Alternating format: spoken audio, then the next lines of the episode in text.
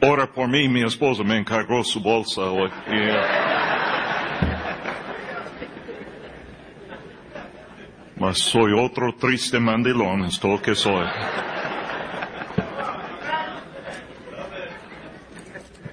Vamos a abrir las Biblias, por favor. Segundo Reyes. Hermano Luis Ramos me dijo hace un momento, hermano, estoy orando por ti y luego se fue. Oh, ya regresaste. Sabía lo que iba a hacer.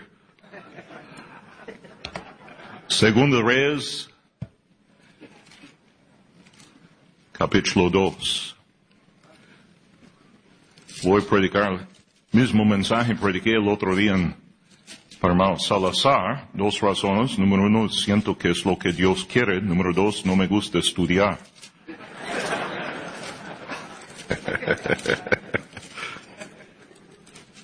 Vamos a ponernos a pie, por favor.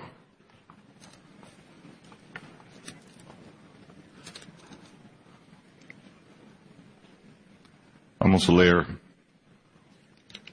ah, versículo 19 al 22.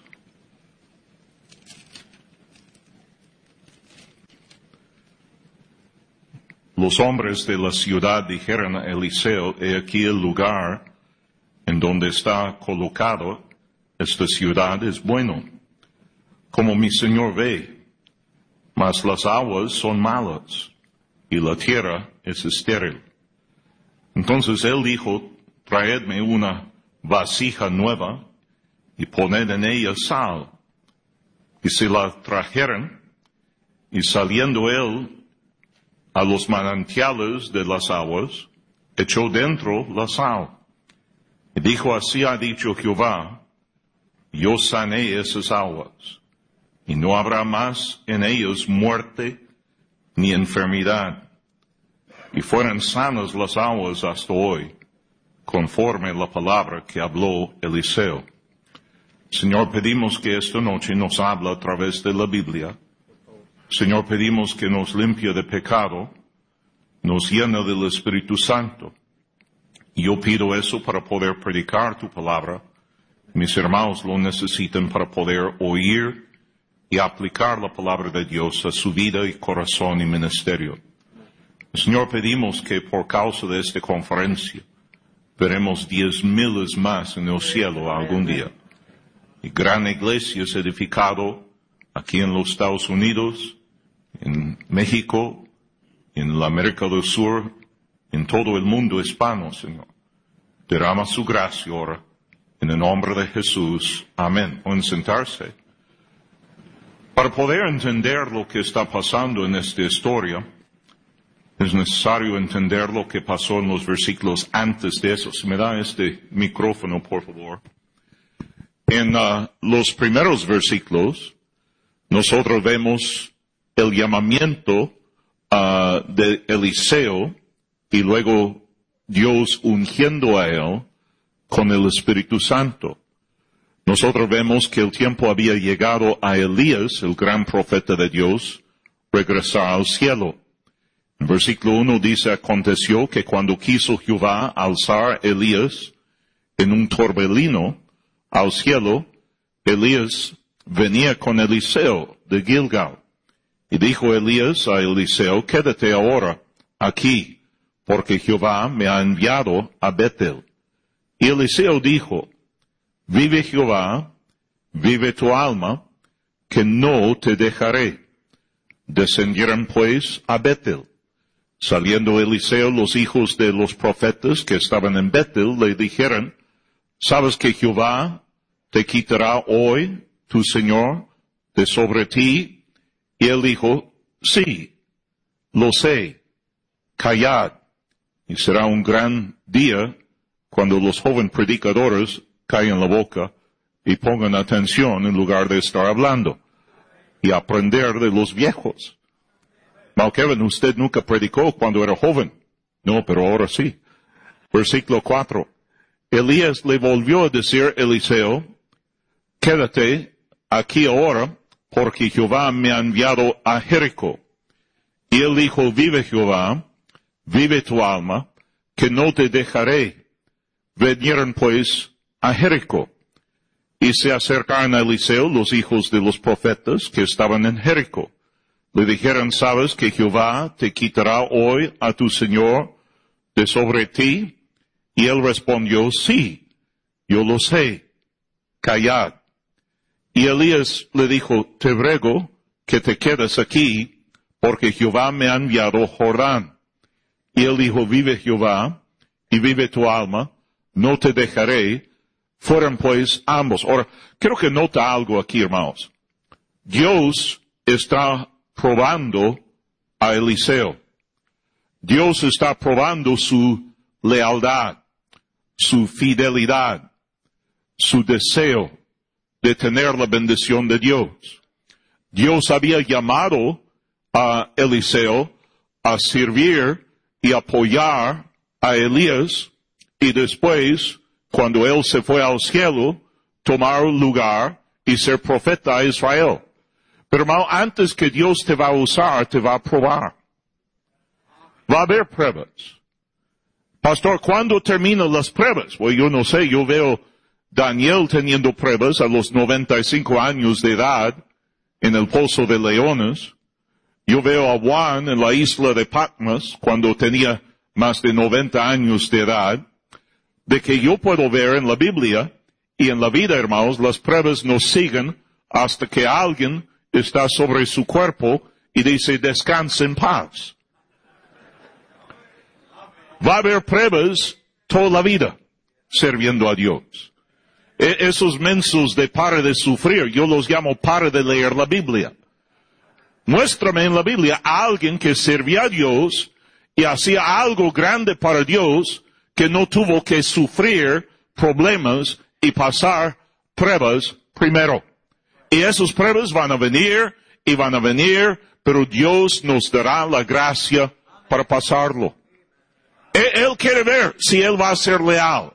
Yo, yo, tengo más respeto para un perro que yo tengo para un asistente pastor que es desleal a su pastor. Y, y a mí no me importa si el pastor le ha dicho algo, porque él tiene buen espíritu, eh, eh, si él tiene buena actitud, a mí no me importa eso. Hay, hay pastores que tienen buen espíritu, yo no. Yo, yo, yo recuerdo hermano Hiles diciendo, uh, yo he tardado años desarrollando este mal espíritu y no lo voy a perder. Me ha costado mucho trabajo.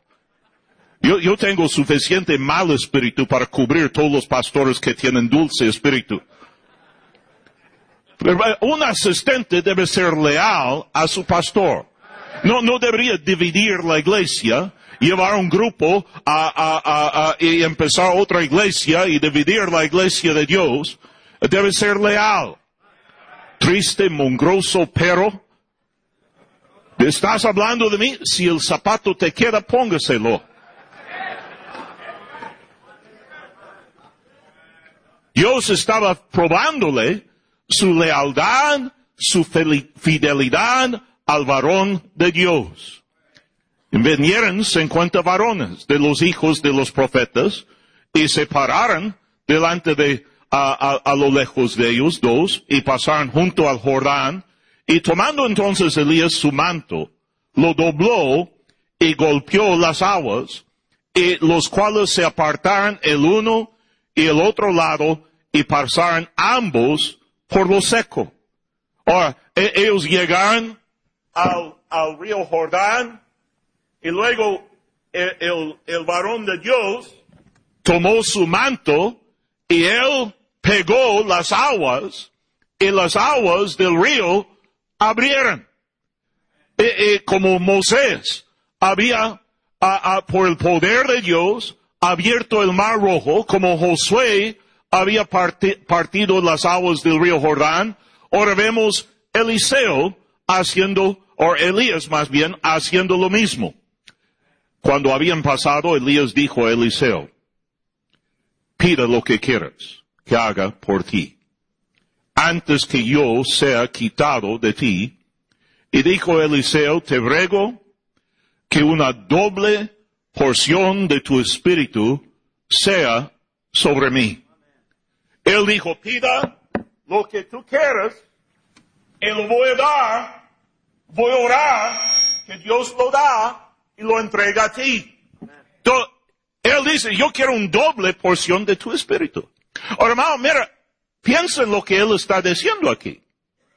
Porque Elías es el hombre más bendecido en cuanto a la oración en toda la Biblia. Él había hecho más milagros que cualquier otro siervo de Dios. Y ahora Eliseo está pidiendo una doble porción de su espíritu. Lo doble. Elías cuando escucha eso, él dijo, cosa difícil has pedido. Cosa difícil has pedido. Hermanos, estoy cansado de pastores. Tenemos una generación de predicadores y pastores que están satisfechos con lo que están haciendo. El mundo está yendo al infierno y pastores flojos como maranos en el lodo, ahí acostado, sentado, pasando su día en el internet, pasando su día en el WhatsApp, pasando su día en el Facebook. WhatsApp quiere decir, ¿qué pasa? Yo te digo qué pasa, tú eres un menso, eso es lo que pasa. Cuando debería estar orando, debería estar leyendo la Biblia, debería estar caminando con Dios, debería estar ganando almas, debería estar predicando la palabra de Dios. Pero tú estás satisfecho con lo que tú estás haciendo. Eliseo no era así. Y por eso Dios lo escogió. Él, pidió la cosa difícil. Él pidió hacer algo grande para su Dios. Jehová dice, clama a mí y, yo, yo, yo te enseñaré cosas grandes y ocultos. Dios nos puede abrir los ojos y podemos ver grandes cosas de la ley de Dios, podemos ver grandes visiones celestiales. Estamos hablando esta semana de una visión celestial. ¿Quién es eso ahí predicando? ¿Eso es hermano Fernández? Yo recuerdo a hermano Fernández cuando era joven. Él, no era así. Eso parece Joel Olstein. Ah. o, otro predicador que podría nombrar. Ah. Que habla español. Ah. Y algunos de ustedes mensos sigan en el Facebook. Ah. Estamos desviando del mensaje esta tarde.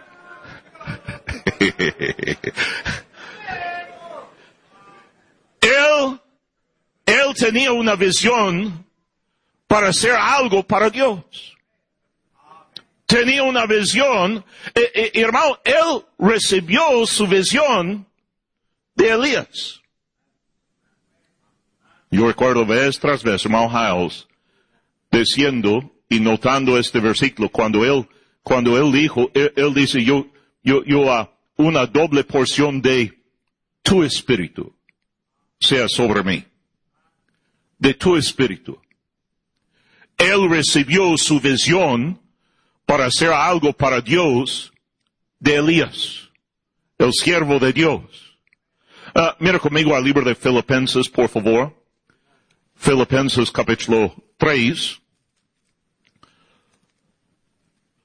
Pablo aquí está hablando acerca de, de olvidando lo que queda atrás.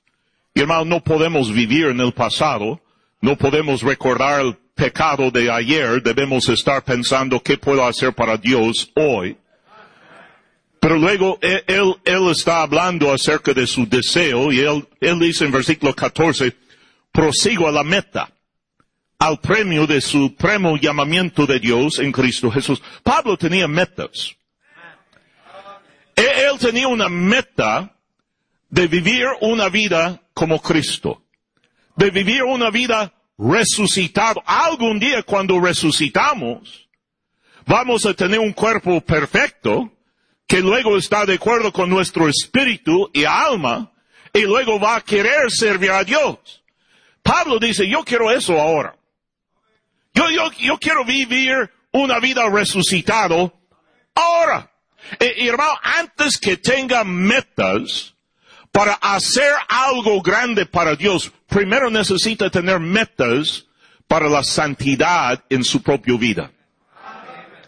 Pastor tras pastor, en los últimos meses, pastor tras pastor, metido en, en textos y mensajes con mujeres que no son sus esposas.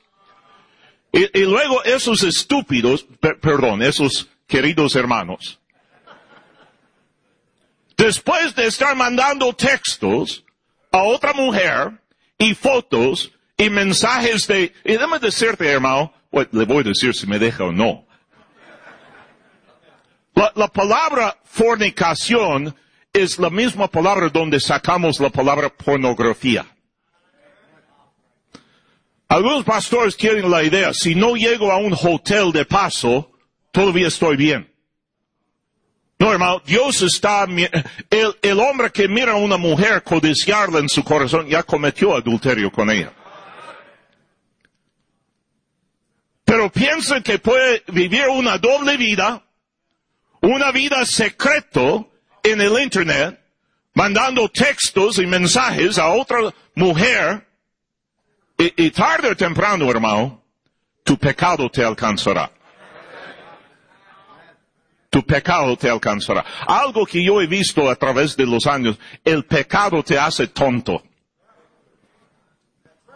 Pastor, el otro, pasa su, su, teléfono a su esposa en el coche y dice, ¿me, me, me, me cargas eso, por favor? Carga la batería. En este momento recibe un texto con foto de otra mujer. Tú eres un tonto. Y Dios te hace tonto porque, por el pecado. Antes de querer hacer una gran iglesia para Dios, primero necesita tener meta de vivir una vida entregado a Dios. Y eso viene, hermano, a través de tu caminar con Dios. Tiempo en oración, tiempo en la Biblia. Eh, ya estáis limpios, dijo Cristo, por la palabra que os he hablado santifícalos por tu verdad. Tu palabra es verdad. Pero Pablo dice, aquí, todos que somos perfectos, eso mismo sentimos. Perfecto está hablando de estar completo, íntegro, entregado a Dios. Si otra cosa sentís, eso también lo revelará a Dios. Pero en aquello que hemos llegado, sigamos una misma regla, sentimos una misma cosa, hermanos, sed imitadores de mí y mirad a los que así conducen según el ejemplo que tenéis en nosotros. Hermano, mira, la, la, razón que Dios quiere tener pastores en iglesias es para predicar y enseñar la palabra de Dios, pero también para ser un ejemplo. Para ser un ejemplo. Por eso debe ser marido de una sola mujer. Dios hizo Adán y Eva. Él no hizo Adán, Eva y Juanita.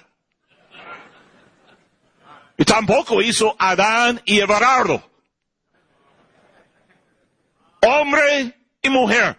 Los dos, no los tres, no los cuatro, los dos serán un solo carne. Dios quiere que tú pongas el ejemplo, pastor. Eh, mira lo que Pablo dice en capítulo 4 de Filipenses, versículo A versículo 9. Él dice, lo que aprendiste y recibiste y oíste y vistes en mí, eso haced. Y el Dios de paz estará con vosotros. el plan de Dios es tener una iglesia donde reunimos y animamos y estimulamos los unos a los otros al amor y las buenas obras. Pero para eso tenemos que congregarnos. Tenemos que reunir. Dios no, algunos de ustedes están siguiendo a alguien en el internet. Pero tú no sabes cómo este cuate está viviendo.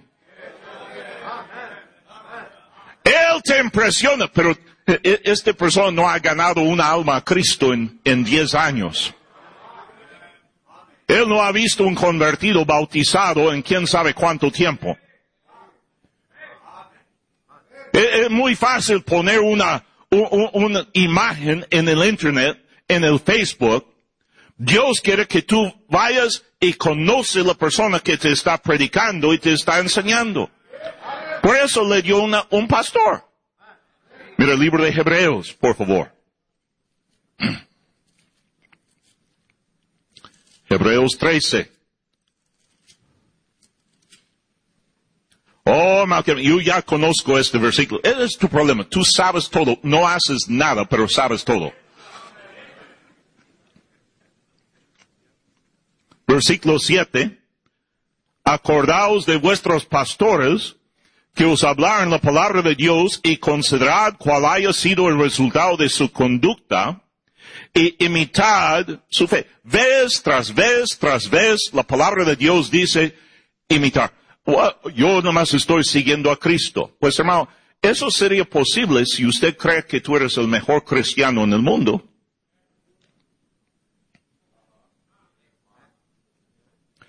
Si yo- hay, hay otro que está siguiendo a Cristo mejor que yo, es imposible que yo estoy siguiendo a Cristo a menos que yo estoy siguiendo a ellos. Por eso usted vea en el libro de Hebreos, capítulo 11, Dios da ejemplo tras ejemplo, tras ejemplo, tras ejemplo de siervos y siervas de Dios. Y luego, en capítulo 12, es cuando Él dice, pon tus ojos en Jesús. Amén. ¿Por qué tú crees que Dios escribió la Biblia y nos da la vida de José? la vida de Moisés, la vida de Jeremías, de Isaías. ¿Por qué usted cree que Dios nos da todos esos ejemplos? Dios quiere mostrarte que tú sí puedes servir. a- Porque, porque el, el- el hermano mencionó acerca de Job ah, en su predicación. Hermano, mira, ¿por qué usted cree que la historia de Job está en la Biblia? Porque no importa qué tan grande o grave tu problema es. Tú ves que yo puedo levantarme y seguir adelante y servir a mi Dios. Y Dios ponga ejemplos que podemos seguir y luego el gran y supremo eh, eh, ejemplo de nosotros es el Señor Jesucristo. Pon tus ojos en Jesús. Cada vez que un pastor predicaba eso cuando yo era joven, la palabra joven es sinónimo, sinónimo con menso. Cada vez que un pastor dijo, pon tus ojos en Jesús, yo alzaba mis ojos. ¿Sabes qué? Nunca lo vi. Jesús es la palabra de Dios. ¿Quieres poner tus ojos en Jesús? Mete tus ojos en este libro. Deja los textos que usted pasa todo el día mandando y recibiendo y met- Dios le ha dado tremendos textos aquí. Y Dios te quiere hablar, y Dios quiere, ser tu, tu, tu ejemplo. Pero para eso tiene que abrir este libro. Jesús está aquí. Él es la palabra de Dios hecho carne. Él recibió su visión por el siervo de Dios. Mira el libro de Tito, por favor. Tito, capítulo 1. Versículo 3. A su debido tiempo manifestó su palabra por medio de la predicación, que me fue encomendada por mandato de nuestro Salvador. Hermano, mira, la forma que Dios manifiesta su palabra a nosotros. Ahora, la visión celestial llega por la palabra de Dios. ¿Estamos de acuerdo con eso? Espero que sí. Espero que tú no eres un menso pentecostés, carismático, y usted está ahí esperando un sueño, una revelación para recibir tu visión celestial. La visión celestial llega por la palabra de Dios. Pero Dios manifiesta la palabra de Dios a través de predicación. Escúchame, yo recibí mi, mi, mi- yo fui salvo leyendo la Biblia. Yo recibí a Cristo. Pero hasta tres años después, en Huánuco, Perú, en las montañas de Perú, cuando yo escuché, alguien me invitó a una iglesia y un pastor bautista fundamental empezó a predicar la palabra de Dios. Es cuando yo empecé a recibir mi visión celestial. Yo recibí mi visión celestial aquí en esta iglesia, con Hiles predicando. Yo recibí mi visión celestial viendo Elmer Fernández levantar una gran iglesia hispano y apoyando y siendo leal al hermano Hiles también y levantando la obra de Dios. Es la razón cuando me dijeron en México, mira, aquí en México eso no va a funcionar. Eso de ganar almas y, y, y, bautizar los convertidos, eso funciona en los Estados Unidos, pero no va a funcionar en México. Yo ya tuve una un visión celestial que yo recibí de hermano Fernández y la predicación de la palabra de Dios. Yo dije, no, yo sé que funciona. Maltomio habló de eso anoche predicando. Hermano, nosotros e, el, Eliseo recibió su visión celestial por, por, por Elías. Hoy en día, jóvenes están buscando la visión celestial aquí. Pero el problema con ellos es, tu teléfono es inteligente, pero tú eres un menso.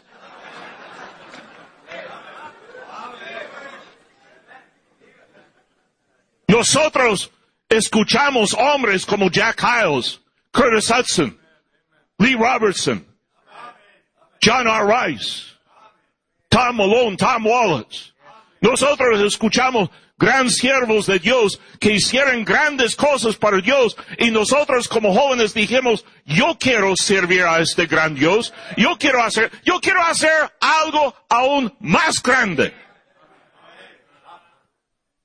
Y no hay nada mal con eso.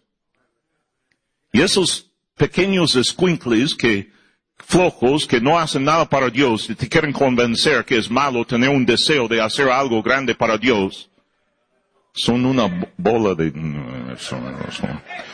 Ven conmigo después, te digo.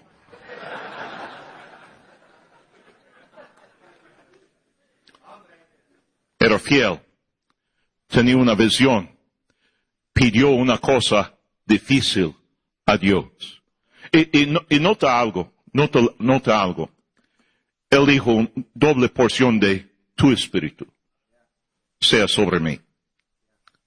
Él, ah, él quería tener el poder de Dios. Mira el versículo ah, abajo, versículo 13, alzó luego el manto de Elías, que le había caído y volvió y paró a la orilla del Jordán y tomando el manto de Elías que había caído, golpeó las aguas y dijo, ¿dónde está Jehová, el Dios de Elías? Y así que hubo golpeado el, mismo modo las aguas, se apartaron el uno y, a otro lado y pasó Eliseo. Nota, él no quería otro Dios, él quería el Dios de Elías. Él no quería otro espíritu. Él quería el espíritu de Elías. Él, no estaba buscando algo nuevo. Él no estaba pidiendo otro Espíritu Santo. Él no quería un nuevo Biblia, como la Biblia Gómez,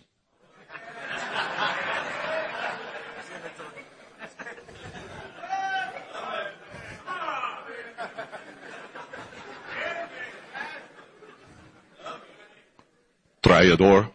Ah, no quería nueva música. Él no quería nuevo tipo de predicación, nuevas convicciones, nuevos métodos. Él quería lo doble de lo que ya tenía. Él quería hacer más. Eh, mira, no, no, no, no salgas tú Oh, es que yo quiero algo nuevo. Todo el mundo me está criticando porque quiero hacer algo nuevo. Ya no vamos a ganar almas, ya no vamos a tener rutas, ya no vamos a, predicar duro contra el pecado. Eso lastima a los hermanos pentecostés. Eso lastima a los hermanos mundanos. Y queremos su dinero y sus ofrendas. Y escúcheme, hermano, la Biblia tiene razón, la raíz de toda maldad es el amor de dinero. Todo eso se trata de dinero. Él quería un doble de lo antiguo, no algo nuevo. Es interesante. En versículo 11 aconteció que yendo ellos hablando, he aquí un carro de fuego con caballos de fuego apartó los dos. Y Elías subió al cielo en un torbellino. Y viéndolo, Eliseo clamaba, Padre mío, Padre mío, carro de Israel y su gente de a caballo, y nunca más le vio, y tomando sus vestidos los rompió en dos partes. Estuvo quebrado de corazón porque él amaba el siervo de Dios. Alzó luego la mano, la manto de Elías, que le había caído y volvió. Yo espero que alguien va a levantar una vez que nosotros vamos no, no preocupa, no, no, no, no vamos a tardar mucho más. Yo, yo veo mis hermanos y yo también. Cada uno de nosotros tenemos un pie en el panteón. No preocupa. Cuando me llega mi tiempo, muy pronto, menso, no preocupas. Cuando me va a dar mi oportunidad, muy pronto. Muy pronto, pero un verdadero siervo de Dios no habla así. Yo tengo 64 años de edad. Yo extraño, hermano House. Lo extraño. Los grandes siervos de Dios que eran antes. Yo sé que están felices en el cielo. Pero yo quisiera tenerlos otro rato aquí. Esta generación de predicadores que tenemos hoy en día, ingratos a la generación antes de ellos. Ingratos. Yo sé que la Biblia lo profetizaba, pero yo nunca esperaba verlo dentro de los fundamentalistas.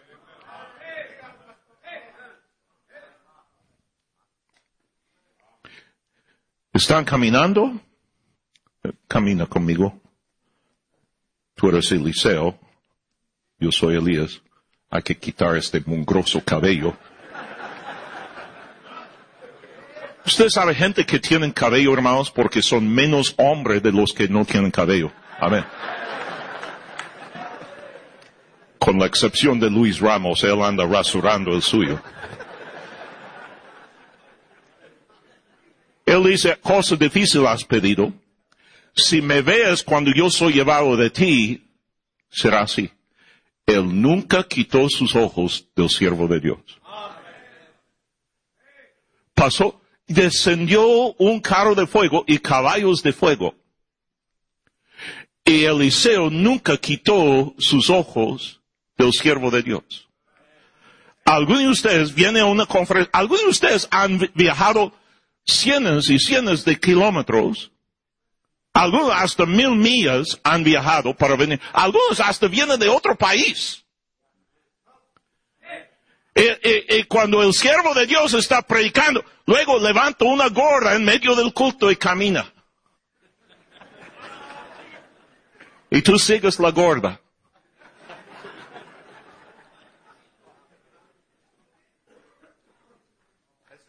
Sin ofender a nadie. Mantenía los ojos en el siervo de Dios y él vio cuando fue llevado al cielo.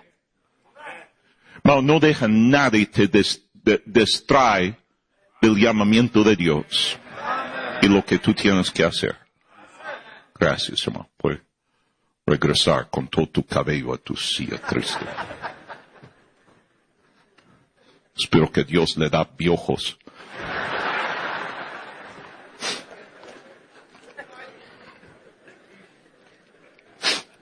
Después de eso, llegan a una ciudad que era una hermosa ciudad, pero las aguas de la ciudad están mal. Agua en la Biblia, hermanos, simboliza doctrina. Agua simboliza la palabra de Dios. Agua en, la, en, la, Biblia simboliza, Cristo dijo, los que creen en mí de su interior correrán ríos de agua viva. E, Efesios 5, 26, que Dios santifica la iglesia por el lavamiento del agua, por la palabra. Pues hermano Kevin, ¿cuál es? ¿E, ¿Está hablando de la Biblia? ¿O está hablando del Espíritu Santo? Este libro que tenemos, hermano, es inspirado por el Espíritu Santo. La, la, palabra de Dios y el Espíritu de Dios son inseparables. Cristo dijo, las palabras que os he hablado son espíritu y dan vida. Este libro, hermano, cuando lo predicamos, cuando lo enseñamos, Isaías 55, es como el agua que desciende del cielo y da vida a la tierra. Da fruto. No regresa vacío. Pastor, el problema que tú tienes es que no está predicando suficiente la palabra de Dios. No está tocando suficientes puertas. No está ganando suficiente almas a Cristo. Este año serán las iglesias en México, especialmente nuestra iglesia, era un blanco para ellos. Nosotros tenemos edificios para 12.400 personas y ellos pusieron Montesión como un blanco. Nos cerraron. Todos nosotros dividimos por toda ciudad. Lo que bautistas hacemos bien, dividir. Amén. Nosotros empezamos 360 iglesias pequeñas donde los hermanos reunieron, predicamos en, el campo, predicamos en canchas, predicamos debajo. Ah, eh, había una iglesia uh, que pusimos debajo de un puente y, uh, y, y, predicamos por todas partes. Luego nos uh, mandamos gente a, a, a, la América del Sur, a Bolivia, a Venezuela, a Ecuador, diferentes países, predicamos. Todo, todo lugar donde pudimos ir, cuando abría la puerta tantito, metimos. Somos bien metiche. Estuve leyendo el resultado, mi pastor me mandó hace unos cuatro semanas. Nada más este año, este año, un millón, más de un millón cuatrocientos mil personas recibieron a Cristo en predicaciones. No, no, no, no, contando la gente salvo, tocando puertas y ganando almas. Pero gente que fueron salvos a través de predicación en cultos. 20, más de 24 mil bautizos este año. Este año. mira, cuando y, y escúchame, esos cuates, ellos ya tienen el sabor de poder. Algunos no quieren soltar el poder que ellos tienen. E, ellos cerran las iglesias. Ellos lo van a volver a cerrar las iglesias otra vez. Pero usted debe determinar, pastor, nosotros vamos a seguir predicando la palabra de Dios. Hay poder en este libro. Entre más predicamos, cuando abrimos la iglesia otra vez, hermano, en lugar de disminuir, hemos crecido. Ahora tenemos que hacer ocho cultos por semana allá en Montesión porque no cabemos. Tenemos culto ahora miércoles y jueves. Tenemos Hermano, eh, eh, eh, la iglesia ha crecido porque, como mencioné, la palabra de Dios no regresa vacío. Todos ellos dicen las aguas están mal. La tierra es estéril. No está dando fruto. Luego vemos que el siervo de Dios, él dice, entonces dijo, traedme una vasija nueva y poned en ella sal y la trajeron. Sacar la bolsa de mi esposa aquí. Entonces, ellos le trajeron un vasija de sal. Sal valía mucho dinero, hermanos.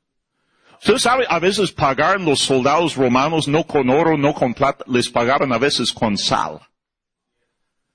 No, si usted va a hacer algo para Dios, te va a costar. Te cuesta.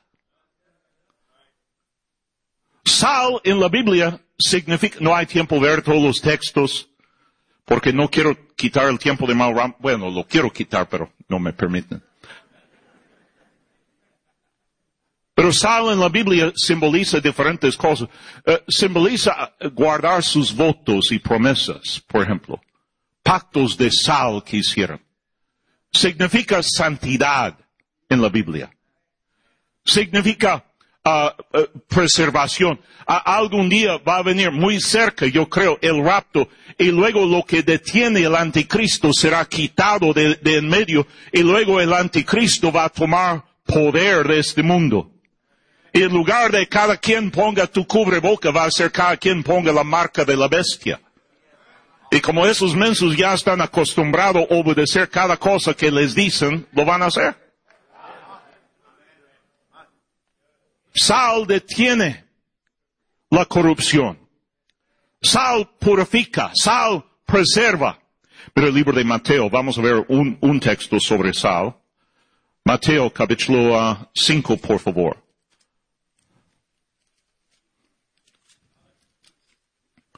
Mateo 5. Cristo Perdí mi lugar. Yo sabía, no debía escribir eso cuando estuve tomado. Versículo 11. Bienaventurados sois cuando por mi causa os vertuperan, persigan, digan todo clase de mal contra vosotros, mintiendo. Gozaos, alegraos, porque vuestro galardón es grande en los cielos, porque así perseguyeron los profetas que fueron antes de vosotros. Hoy en día tenemos una generación de gente que no aguantan nada. Mi Biblia dice, repréndelos duramente para que sean sanos en la fe. Usted sabe que sal a veces es como medicina. Puede sanar heridas. Nosotros hablamos de los pastores antes que predicaron bien duro y bien fuerte. Wow, este, este cuate tiene sal. Ustedes, caray. Pero la Biblia no solamente dice los homosexuales no van a entrar en el reino de Dios, pero tampoco los afeminados. Algunos de ustedes, tú no eres homosexual, pero no te falta mucho. Cada cosa. Hoy en día no, los cristianos no aguantan persecución. Persecución. Tú ni aguantas la predicación un pastor que te ama y te quiere ayudar.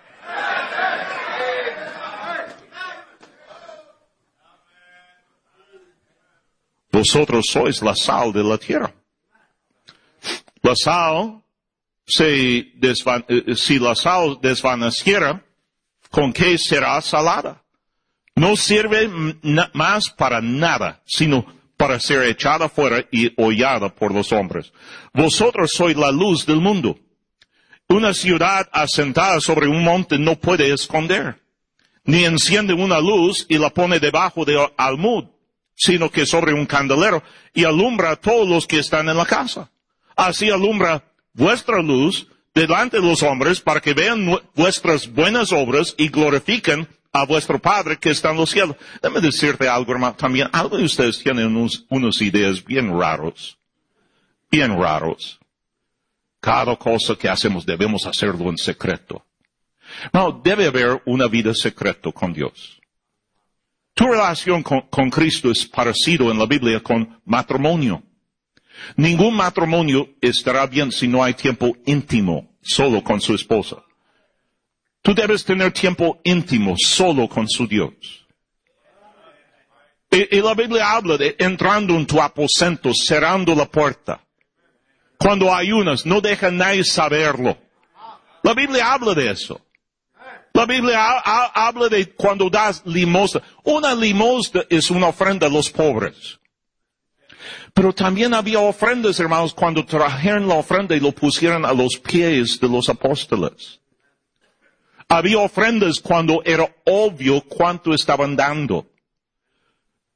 A veces Dios quiere que, que hablamos, Él quiere que gente vea lo que estás haciendo para Dios, para que Dios sea glorificado. Es Dios que lo está haciendo, no eres tú. Lea la Biblia. Da los números de los salvos y bautizados. Da la, Dios habla, Dios no dijo, mira, mantenga todo eso clandestino.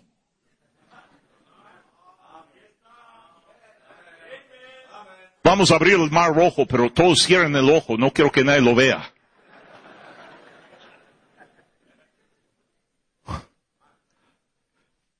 Versículo 17, no penséis que he venido para abrogar la ley de los profetas, no he venido para abrogar, sino para cumplir. Porque de cierto os digo que hasta que pasen los cielos, la tierra, ni una jota ni un tilde pasarán de la ley, hasta que todo se haya cumplido. De manera que cualquiera que quebrante uno de esos mandamientos muy pequeños, y así enseñe a los hombres, muy pequeños será llamado en el reino de los cielos. Cualquiera que haga y los enseñe, este será llamado grande en el reino de los cielos. Porque yo os digo, si vuestra justicia no fuera mayor que la de los escribas y fariseos, no entraréis en el reino de los cielos. Algún pastor, pues, ya no predicamos contra el pantalón en la mujer. Eso es, eso es algo insignificante, no es, no es importante. Pues Dios lo llama abominación.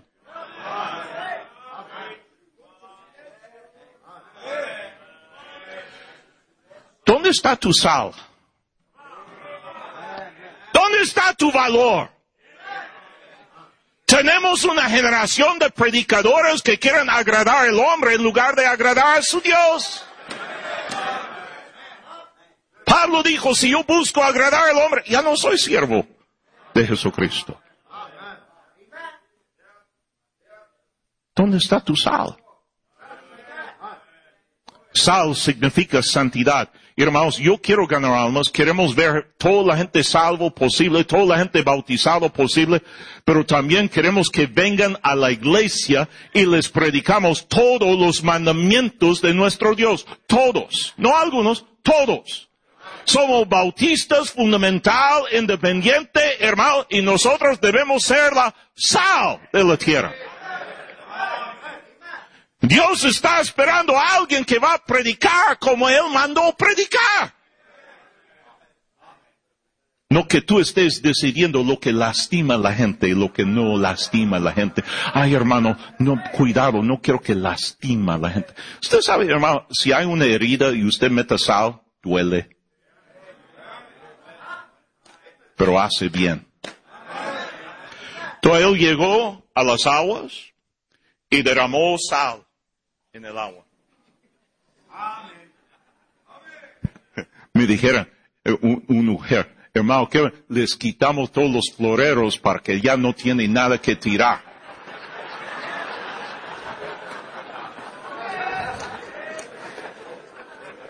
Me puso reto este menso.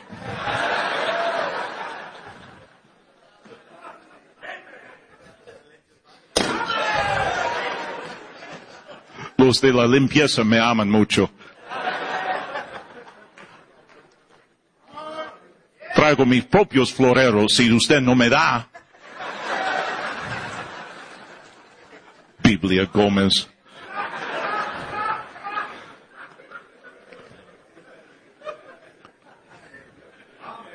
Él derramó el sal y después de derramar el sal por la palabra de Dios, él dijo, esos aguas han sido sanadas.